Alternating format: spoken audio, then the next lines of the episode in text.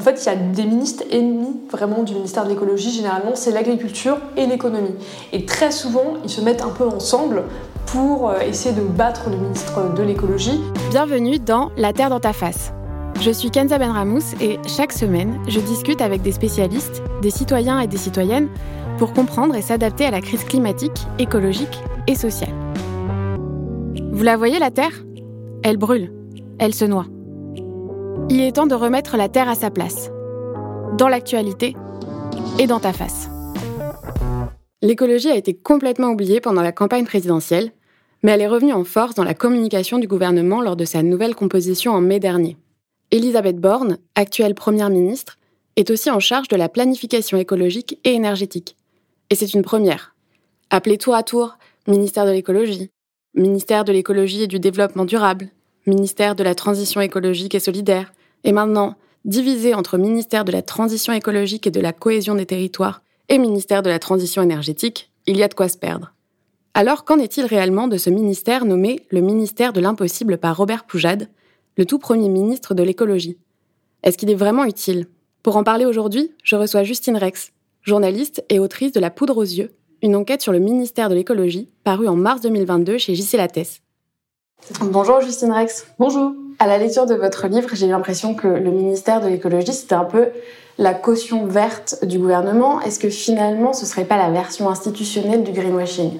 Oui, on peut dire ça. Le, souci, c'est qu'aujourd'hui, on a cette impression que l'écologie, c'est quelque chose, c'est une pensée de gauche. Mais quand on s'intéresse un petit peu aux différents ministères qui se sont succédés, globalement, c'est surtout la fameuse poudre aux yeux, plus de la communication qu'autre chose, où on se rend compte que l'écologie, ça devient une préoccupation des Français. Mais dans les actes et dans les faits du ministère de l'écologie, c'est surtout ce fameux greenwashing, où en tout cas, on essaye d'un peu d'implanter l'écologie euh, dans euh, la vie des Français et dans certaines lois, mais euh, concrètement, on n'est pas sur des actions radicales qui permettraient par exemple de respecter l'accord de Paris ou en tout cas les recommandations du GIEC. Si on remonte le fil, comment vous vous êtes retrouvé à écrire une enquête sur le ministère de l'écologie? Est-ce qu'il y a eu un élément déclencheur? Oui, c'est des Gilets jaunes. quand j'étais jeune journaliste, donc j'ai couvert le mouvement des Gilets jaunes, donc ça a commencé en 2018. Et à ce moment-là, je travaillais pour la télévision et j'ai vraiment eu l'occasion de couvrir pendant presque un an. Euh, j'étais tous les samedis, euh, tous les samedis euh, sur les ronds-points de toute la France et je me suis vite rendu compte qu'il y avait une sorte de rupture sociale avec l'écologie. On donnait cette impression que les gilets jaunes étaient anti-écolo, alors qu'en fait pas du tout, puisque après on a eu les fameux slogans fin du mois, fin du monde, même combat. Et on opposait deux choses qui finalement étaient complémentaires. Et je me suis dit, mais comment ça se fait? Je me suis intéressée au ministère de l'écologie, qui normalement était euh, à l'initiative de la taxe carbone qui a mené aux Gilets jaunes. Et je me suis rendu compte qu'il y avait un vrai problème avec ce ministère, puisque c'est un ministère où les ministres se succèdent énormément. C'est là où il y a le record de ministres, il y a environ une trentaine, et il y a même des records, avec par exemple Nicole Brick qui est restée un mois et deux jours. Ça, c'était une de mes questions. Euh, c'est vraiment impressionnant, en fait, le turnover qu'il y a dans ce, ministère. Donc, ça participe aussi au fait qu'il soit, fragile. Donc, j'imagine qu'il y, a des raisons. On y reviendra peut-être un peu plus tard. Euh, mais donc, quelque chose qui rejoint un peu ça, c'est qu'à la page 63, vous écrivez Si un litige subsiste, c'est le Premier ministre qui tranche. Et une nouvelle fois, le ministère de l'économie a bien souvent plus de poids que l'écologie. Euh, que, le, gouvernement soit de droite ou de gauche, et même quand le gouvernement dit vouloir faire de l'écologie une de ses priorités, pourquoi c'est toujours l'économie qui a le plus de poids Parce qu'aujourd'hui, en fait, on est sur une politique euh, qui est à court terme, où le but de la fin du mandat, c'est d'être généralement euh, réélu. Et bien entendu, l'écologie, euh, même si on fait passer, on va dire, des mesures soit restrictives ou qui vont vraiment permettre au long terme de faire avancer les choses, ça ne se verra pas au bout d'un quinquennat. Donc, techniquement, il n'y a pas forcément d'intérêt pour un homme politique ou une femme politique de vraiment s'intéresser à l'écologie, euh, à moins qu'il y ait une vraie prise de conscience. Et du coup, on va au-delà euh, des tactiques euh, de réélection. Aujourd'hui, avec l'actualité, on le voit bien, on va avoir une préférence pour le pouvoir d'achat, l'inflation, et c'est tout à fait légitime. Mais on a cette impression qu'il faut choisir entre les deux, alors qu'en fait, dans la politique, on est supposé quand même pouvoir jongler entre différents sujets. Et du coup, on va prioriser l'économie à l'écologie comme si euh, les deux ne pouvaient pas euh, vivre ensemble. Vous avez des exemples de réformes qui sont passées euh, typiquement par, par l'économie au lieu de passer directement par l'écologie? Alors, en fait, il y a des ministres ennemis vraiment du ministère de l'écologie. Généralement, c'est l'agriculture et l'économie. Et très souvent, ils se mettent un peu ensemble pour euh, essayer de battre le ministre de l'écologie. Je pense par exemple aux néonicotinoïdes, alors ça a presque un gros mot, mais en fait c'est euh, le plus gros pesticide tueur d'abeilles qui vraiment a été prouvé comme étant euh, le pesticide qui cause le plus de dommages à la biodiversité, notamment aux abeilles, et qui avait été interdit quand même. Donc c'était une innovation.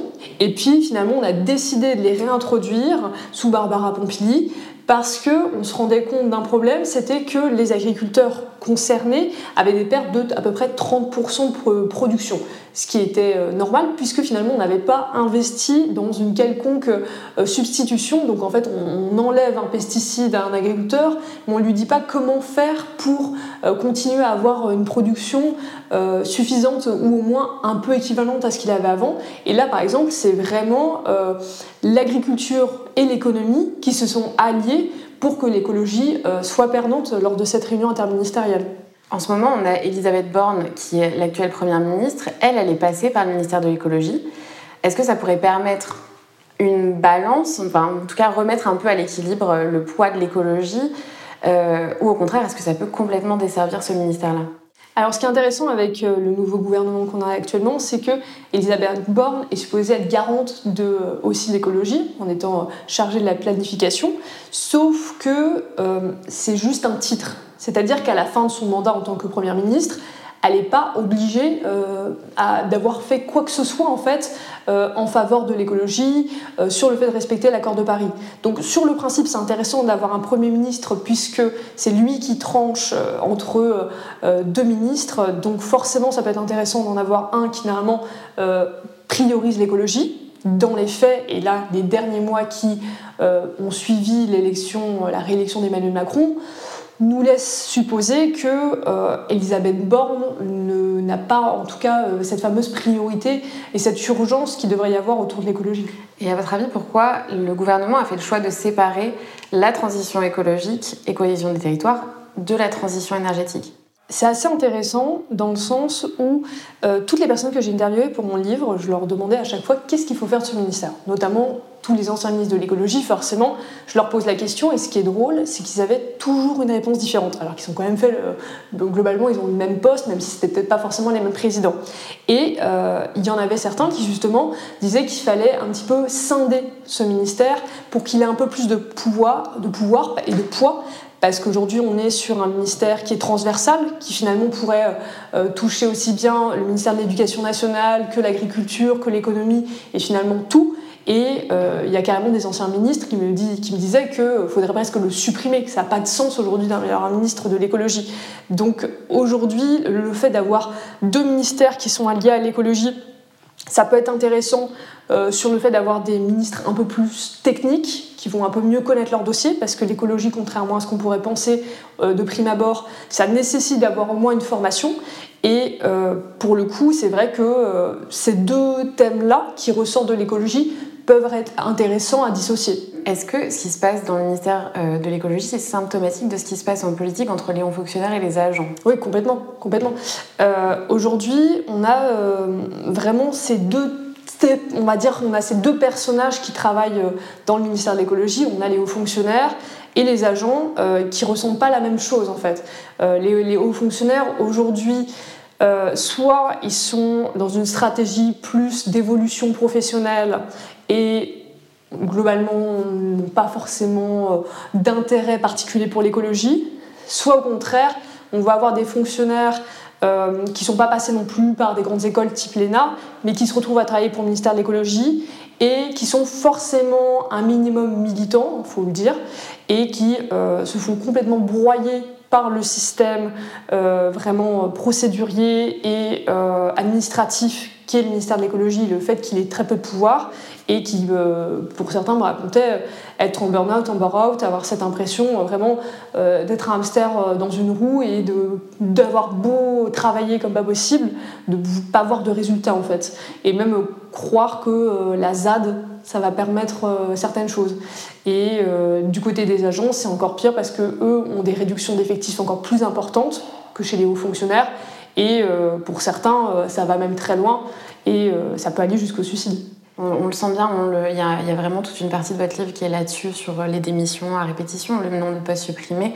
Mais je voulais qu'on revienne du coup sur ce, sur ce vrai fossé, j'ai l'impression qu'il y a entre les hauts fonctionnaires, dont ceux qui en fait ont fait des grandes écoles d'ingénieurs, qui sont sortis soit de l'ENA ou de l'École nationale de la magistrature, et les autres. Euh, il y a vraiment une, vraie différence. Enfin, comment ça, comment ça se ressent vraiment au quotidien?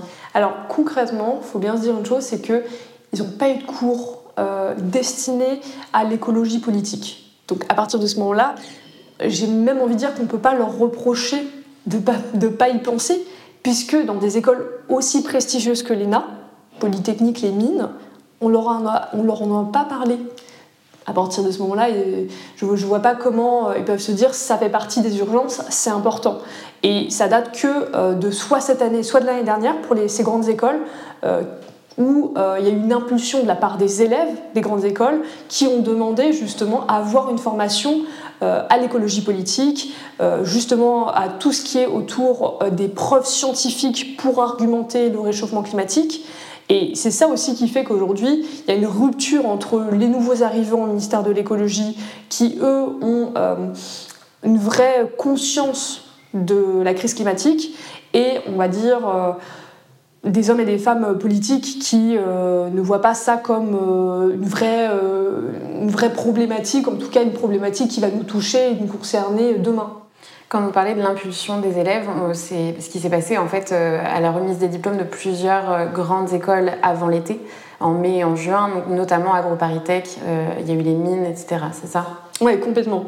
Et après la sortie de ce livre, j'ai eu vraiment l'occasion d'être invitée dans plein d'écoles d'ingénieurs, donc c'était très intéressant de discuter avec eux, puisque c'est encore un profil beaucoup plus technique que, par exemple l'ENA, maintenant INSP. Et beaucoup me racontaient que c'est eux, eux-mêmes, qui ont demandé à la direction de leur école à être formés sur le sujet. Donc on, voit quand même qu'il y a une impulsion.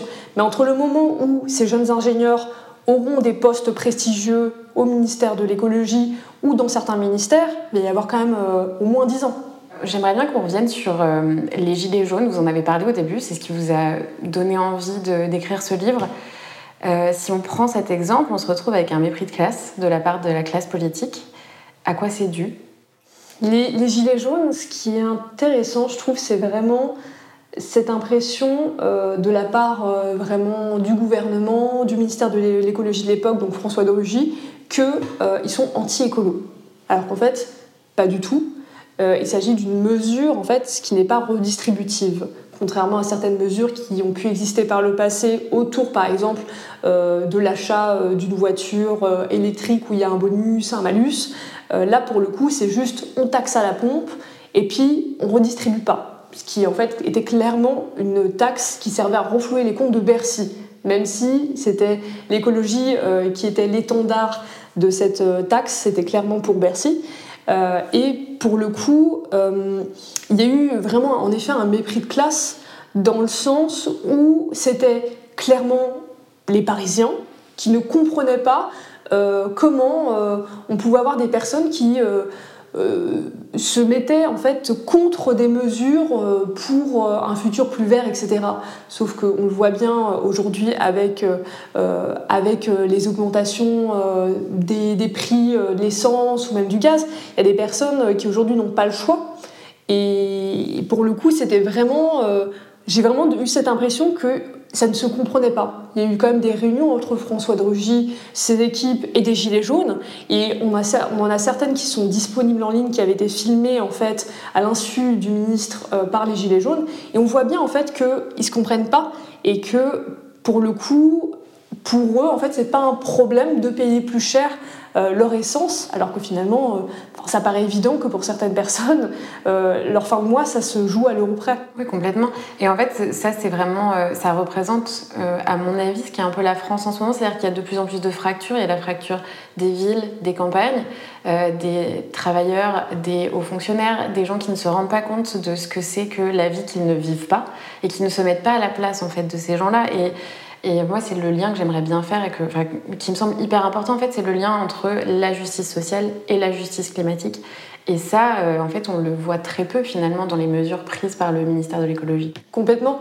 Et puis en plus, euh, certains anciens ministres ont eu le défaut d'appeler ça en fait l'écologie punitive, ce qui en plus fait qu'aujourd'hui, dans la tête des Français, une mesure climatique environnementale, c'est une mesure qui va nous punir, qui va nous limiter dans nos faits et gestes et dans notre liberté.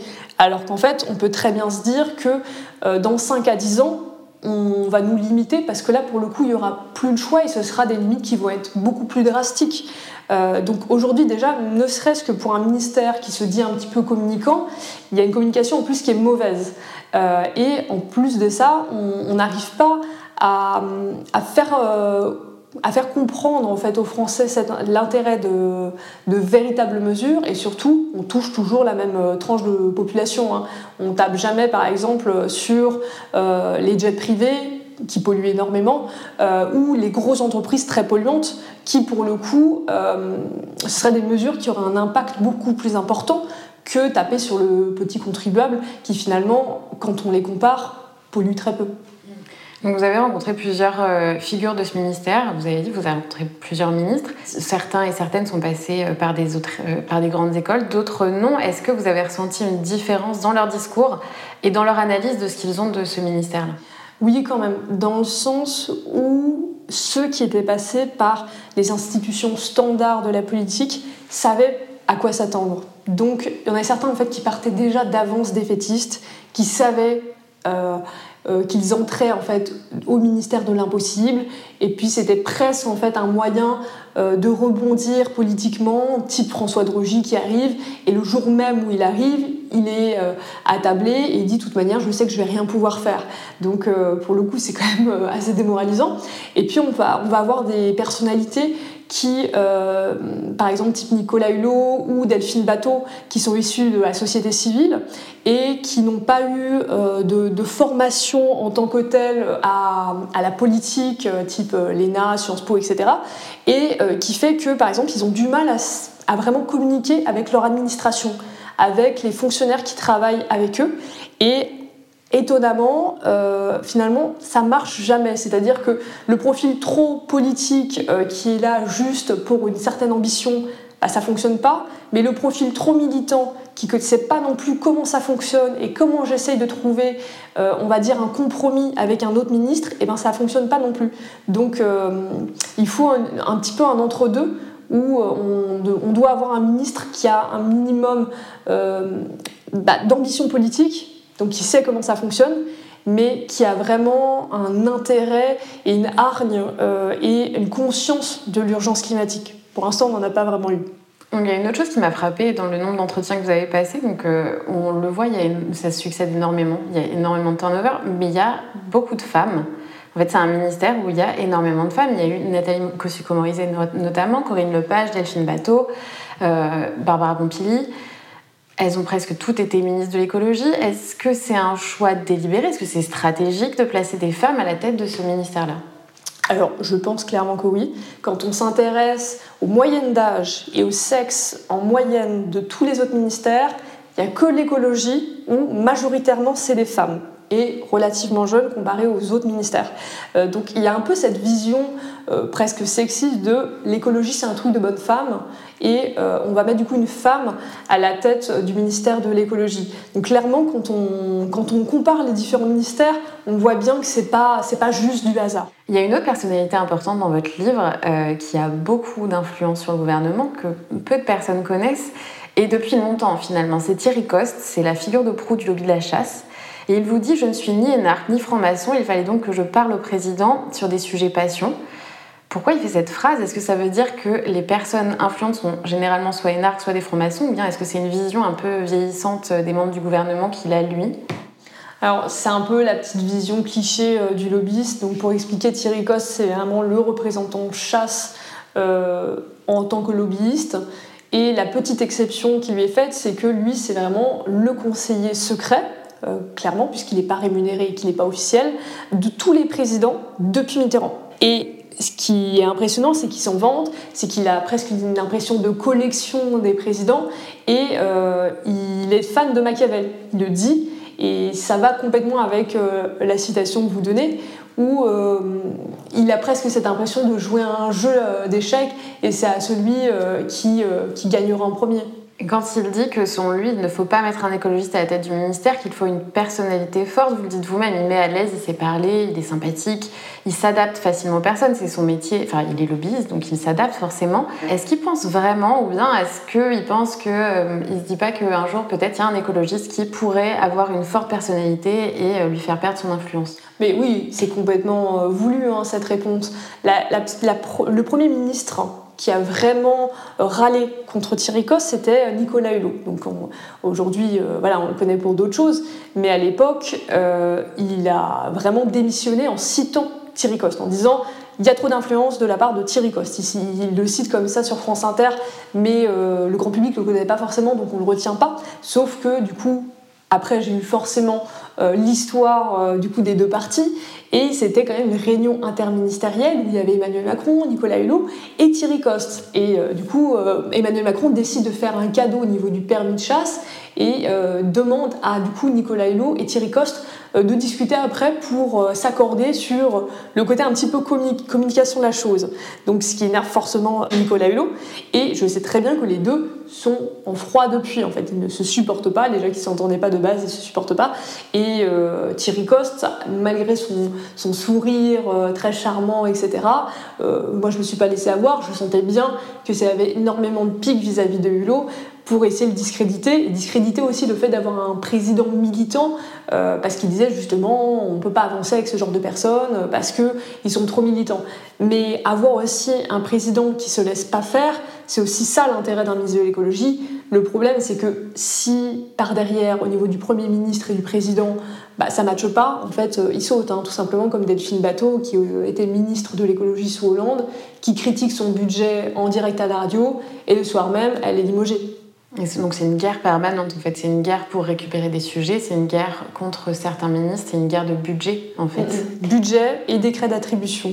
Décret d'attribution, c'est tout simplement euh, qu'est-ce que je vais avoir en tant que ministre de l'écologie comme thème? Donc est-ce que je vais avoir la mer, les forêts? Ça dépend à chaque fois, il y a des vraies batailles. Et si par exemple euh, je perds un sujet, eh ben, je vais être obligée d'essayer d'argumenter par exemple avec l'agriculture, par exemple prenons les forêts, je vais devoir essayer d'argumenter avec l'agriculture pour me faire entendre. Donc euh, beaucoup d'anciens ministres qui étaient formés à la politique, pour le coup, étaient au courant de l'importance de ces décrets d'attribution, ce qui n'était pas le cas de ceux issus de la société civile. Euh, si on reprend ce qu'on disait tout à l'heure, euh, comme souvent quand on, confronte, quand on confronte politique et écologie, il y a un vrai problème de temporalité. On essaye de trouver des solutions donc à court terme, euh, alors qu'il faudrait penser des solutions à long terme. C'est un peu mettre un pansement sur une hémorragie, en gros, euh, dont fait partie l'écologie punitive. en fait, la punition, elle arrivera parce qu'on n'a pas prévu. Mais est-ce que l'anticipation, en fait, actuellement, elle est seulement possible? Pour le coup, on a un certain nombre de scientifiques qui travaillent activement et quotidiennement euh, pour rendre des rapports très clairs, très précis sur, on va dire, sur l'impact, par exemple, des lois actuelles qu'on a sur le climat. Je pense par exemple euh, au Haut Conseil euh, pour le climat qui euh, et du coup communique régulièrement avec le gouvernement pour les mettre en garde. Et pareil, on a le GIEC qui, qui sert de garde-fou. Mais aujourd'hui, une nouvelle fois, on est toujours sur le long terme, sur 2040, 2030, 2050. Donc il y a toujours cette idée de on pourra essayer de, s'en occuper demain. Et puis il y a cette vision aussi du progrès, qui est une vision euh, très populaire euh, euh, en politique, c'est-à-dire que la science pourra nous sauver. On a déjà des scientifiques qui réfléchissent à l'après-catastrophe. Pas comment éviter la catastrophe, mais plutôt, ok, donc qu'est-ce qui se passera quand, par exemple, comme en Chine, il y aura des journées où on ne pourra pas sortir de chez nous? Donc on est déjà en train de concevoir euh, des gros tuyaux pour aspirer le CO2 et essayer d'en faire quelque chose. Et euh, ça paraît complètement être de la science-fiction, mais ça existe déjà.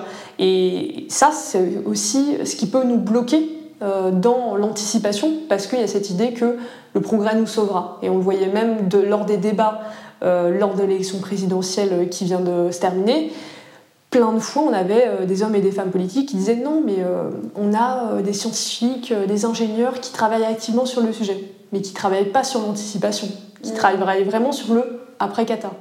Oui, et puis ça, c'était donc pendant les débats pour l'élection présidentielle de cette année. mais finalement ça représente pas grand-chose du débat. Donc c'est-à-dire que même sur la place qu'on donne à l'écologie dans le débat, en fait, ce dont on va parler dans l'écologie, c'est des progrès et pas euh, de l'anticipation qu'on peut avoir sur bah, comment vivre, comment mieux vivre, comment ralentir. Euh, en fait, il y a une catastrophe qui se prépare et on, peut prendre des décisions euh, sur le long terme. Quoi. Oui, bah, j'étais complètement catastrophée par cette élection en me disant, bon, quand on regarde aujourd'hui dans tous les instituts de sondage quelles sont les cinq préoccupations des Français, il y a toujours l'écologie.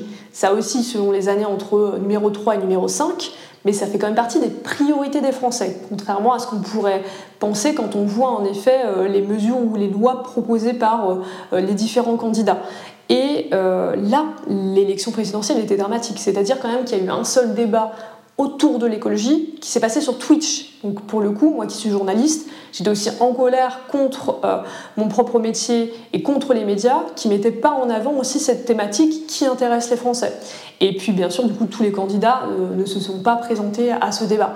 Et le seul moment où on a vraiment parlé d'écologie, c'était littéralement six minutes dans l'entre-deux tours entre Marine Le Pen et Emmanuel Macron, où euh, on s'est contenté de parler des éoliennes. Donc il y a vraiment plusieurs paradoxes qui ressortent dans votre enquête. Euh, j'ai l'impression que le ministère de l'écologie, c'est des milliers de paradoxes partout.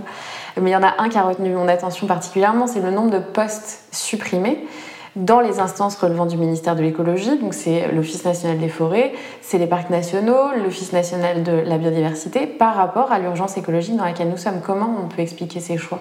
Pour le coup, ça va complètement avec tout ce qu'on peut voir dans les autres ministères, mais c'est encore plus criant avec l'écologie, c'est euh, faire plus avec moins de personnes. Mais pour le coup, c'est dramatique parce que l'écologie fait partie des thématiques qui ont énormément besoin d'argent, besoin de financement, euh, et ça passe aussi par les gens euh, qui y travaillent. Quand même, sous euh, Jacques Chirac, quand il disait Notre maison brûle, on regarde ailleurs, il y a quand même plus de 100 000 personnes qui travaillaient au sein de ce ministère. Maintenant, on est tombé à 50 000, alors que Emmanuel Macron se présentait comme le ministre de l'écologie, Make Our Planet Great Again. concrètement, Comment faire alors qu'à l'époque, par exemple de Jacques Chirac, c'était vraiment un tout petit ministère. Maintenant, on est quand même sur un ministère immense euh, qui, euh, on va dire, a un champ de compétences euh, et de travail beaucoup plus gigantesque qu'à l'époque. Il y a un témoignage d'une personne qui travaille au ministère, qui est anonyme dans votre, livre et qui est assez alarmant. Elle fait part de décisions allant complètement à l'encontre des conseils des agents, des hauts fonctionnaires du ministère pour la transition écologique. Et c'est un peu le ressenti qu'on a aussi de l'extérieur. Qu'est-ce que ça dit de l'état de ce ministère et des fonctionnaires aujourd'hui? J'ai cette impression que les fonctionnaires sont épuisés par les directives, euh, plus aussi par les cabinets de conseil. On en a parlé avec McKinsey dernièrement, mais ils sont de plus en plus présents, ce qui fait que euh, c'est compliqué de se faire entendre en fait quand on a payé des centaines de milliers d'euros euh, pour une étude d'un cabinet ou comment envisager telle, euh, telle proposition de loi sur l'écologie. Et, et, en fait, aujourd'hui, ces, ces, fonctionnaires en fait, ont cette impression en fait, d'être inutiles et se disent même qu'il y a plus d'intérêt à aller dans le privé que rester dans le public. Ce qui nous amène bien sûr aux problématiques du pantouflage et qu'on retrouve même euh, au sein des députés où par exemple euh, on avait une ministre de l'écologie qui me disait qu'elle était face à un député qui votait contre une loi euh, restrictive sur la pollution automobile. Elle été partie lui demander mais pourquoi? Et il lui avait tout simplement répondu bah, c'est pas possible, tu comprends, j'ai travaillé pour telle marque automobile. Euh, donc pour le coup, il y a, de la part des fonctionnaires, je, me rends compte qu'il y a une vraie lassitude euh, vis-à-vis des cabinets de conseil et vis-à-vis -vis aussi de leur force de frappe et aussi de tout simplement de, l'écoute qu'on leur accorde. Cette même personne, elle évoque des contre-pouvoirs, et je pense que vous l'avez dit tout à l'heure, c'est pour faire avancer la politique sur l'écologie. Elle parle des ZAD, des zones à, des zones à défendre. Comment vous en êtes venu à parler des ZAD? Alors c'est elle toute seule. Elle m'a en fait parler euh, d'un moment en fait où des manifestants sont venus en fait en dessous de la tour Sequoia, donc euh, qui est une branche du ministère euh, de l'écologie où beaucoup de, fonctionnaires qui travaillent pour ce ministère sont situés, et elle a vu par sa fenêtre de bureau ces, ces manifestants. Et elle était à un tel point de désespoir où elle se rendait compte que de toute manière rien n'allait changer, que c'était clairement dit par ses supérieurs qu'elle s'est dit en fait le seul moyen, le seul pouvoir d'action que pouvaient vraiment avoir les Français au niveau de l'environnement, c'était justement par des forces de frappe telles que les ZAD qui euh, forçaient en fait le gouvernement à se remettre en question euh, et aussi à, euh, à, réfléchir à des solutions au moins sur le long terme. Les ZAD, en tout cas, c'est vraiment mon avis personnel en dehors de mon, de mon travail, mais je pense qu'elles permettent de mettre en avant justement des, des, militants en fait qui pour le coup vont au-delà juste de la marche pour le climat qui est très bien, mais qui, qui s'arrête là et c'est juste voilà, des Français qui demandent à, ce qu'on euh, mette plus en avant ces thèmes euh, dans la société et dans le monde politique, mais il n'y a pas particulièrement de conséquences. Les ZAD, en fait, pour le coup, c'est concret, et ça oblige au moins à réagir, au moins à s'exprimer dessus. Euh, finalement, est-ce qu'il ne faudrait pas mieux, comme le disaient certains de vos interlocuteurs, euh, supprimer le ministère de l'écologie Parce qu'en fait, on se rend compte qu'il est vraiment transversal. Moi, c'est vraiment ce que j'en retire euh, de, de, votre livre, c'est que est-ce qu'il ne faudrait pas mieux le supprimer et par quoi pourrait-on le remplacer? Dans le meilleur des mondes, il faudrait le supprimer. dans le meilleur des mondes, je ne vois pas pourquoi on aurait un ministère de l'écologie. Normalement, l'écologie devrait être disséminée partout. Euh, demain, l'éducation nationale veut faire, euh, veut rendre obligatoire un cours une fois par an à partir du CP euh, sur les enjeux environnementaux. Et eh ben, ça touche le ministère de l'Éducation nationale. quand on, ça concerne l'agriculture, par exemple encore avec des pesticides, bah là on est sur ce fameux ministère de l'Agriculture. Et, et l'écologie ne devrait pas avoir à se battre constamment avec tous ces ministères. Et on devrait avoir une branche écologie dans chaque ministère. Mais ça, c'est dans le meilleur des mondes. Euh, c'est-à-dire qu'il faudrait que tout le monde soit d'accord. Tout le monde soit d'accord et que tout le monde se dise, OK, donc au-delà euh, des orientations politiques, euh, des mésententes, eh ben, on s'accorde sur une chose, eh ben, on priorise l'environnement. Ce qui n'est pas le cas aujourd'hui. Je vais vous poser une dernière question, je la pose tout le temps à tous mes invités. Pour vous, quelle serait la première mesure à mettre en place pour faire face à l'urgence écologique? Première mesure. La question, voilà, maintenant que j'ai travaillé sur euh, le ministère de l'écologie, c'est est-ce qu'on fait une mesure qui est très impactante, euh, juste médiatiquement, par exemple, on interdit les jets privés, ce qui est impactant mais pas suffisant, ou est-ce qu'on fait une mesure qui est peut-être moins médiatisable, mais qui a plus d'impact au long cours? Moi, je partirais plutôt là-dessus. Moi, je pense que je ferai un clin d'œil à toutes ces personnes euh, qui militent ces dernières années. Et cette fois, j'introduirai l'écocide vraiment dans le droit français. Et il faut savoir que ça avait été proposé lors de la Convention citoyenne pour le climat. Et ça a été bien sûr euh, complètement effacé. L'écocide, ça, pour le coup, ça permettrait vraiment, en tout cas une véritable inscription de l'écocide dans le droit français. Ça permettrait en fait à toutes les entreprises polluantes de se remettre en question, de se dire ah mince, mais du coup si je fais ça, je me mange une amende avant même que euh, j'ai pollué ou pas que ce soit. Ce qui éviterait bien sûr des catastrophes comme Fukushima et Erika, et sans aller dans des, catastrophes euh, vraiment aussi drastiques, euh, ça me permettrait en fait vraiment de montrer aux gros pollueurs qu'ils euh, ne sont pas exempts et ils ont aussi des responsabilités. Donc pour le coup, je pense que je choisirais l'écocide. Bah, merci Justine Rex d'avoir répondu à mes questions. Merci à vous. Merci d'avoir écouté cet épisode de La Terre dans ta face, votre manuel de survie face à la crise climatique. Retrouvez-moi tous les jeudis pour un nouvel épisode. Et si vous avez aimé ce podcast, dites-le nous. Vous pouvez nous laisser des étoiles sur les plateformes de podcast et nous suivre sur les réseaux at alvéole-du-bas création. À jeudi prochain! Ce podcast est produit par le studio nantais Alvéole Création. Il est écrit et animé par moi, Kenza Benramous. Pensé et produit avec Marine Roguillerme, également au montage, mixé par Pierre Yvalin au studio Alvéole.